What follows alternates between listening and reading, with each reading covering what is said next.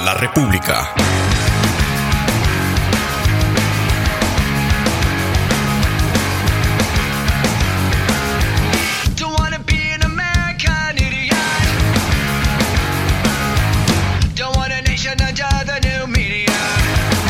Bienvenidos a La República, tu podcast favorito emitido desde Radio Corporación en directo de 4 a 5 de la tarde todos los domingos, mientras que en la semana emitimos en mi página de Facebook Abixael Mogollón G, también en la página del bastimento.com, la del periodista Gerald Chávez y la página del medio Galería News.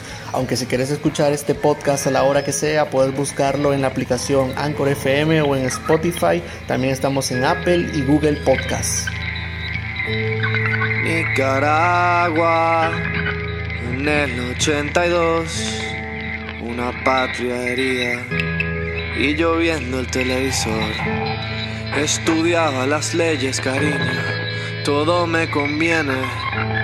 En mi burbuja social era un dios.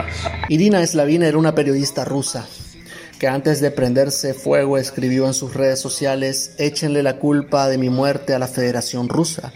Esta semana en una grabación estremecedora se observó a la reportera cómo ella misma se prendía fuego mientras un ciudadano trataba de auxiliarla y ella se resistía. El incidente ocurrió el pasado viernes. Un día antes la policía fue a su departamento a registrarlo y se llevaron su computadora, teléfonos celulares de ella y de su pareja, memorias USB, incluso la computadora de su hija. ¿Les suena de algo? Antes de esta requisa había sido perseguida, detenida y multada. El prenderse fuego a lo gonzo fue la manera de protestar de Irina contra el régimen ruso. Este lunes pasó algo llamativo también en ese país, lo que yo he llamado una especie de spoiler desde Rusia de lo que pronto ocurrirá en Nicaragua.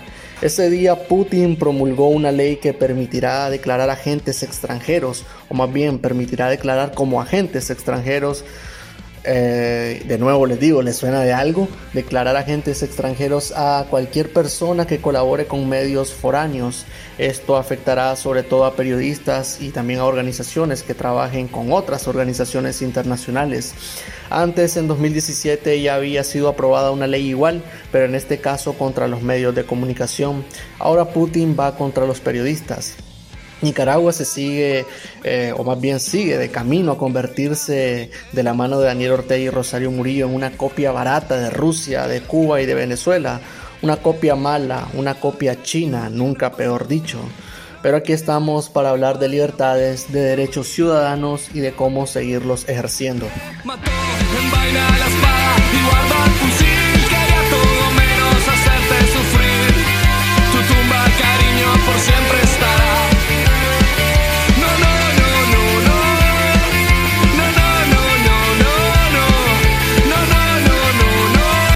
Te habla Abixael Mogollón y ahora, si me lo permiten, comenzamos.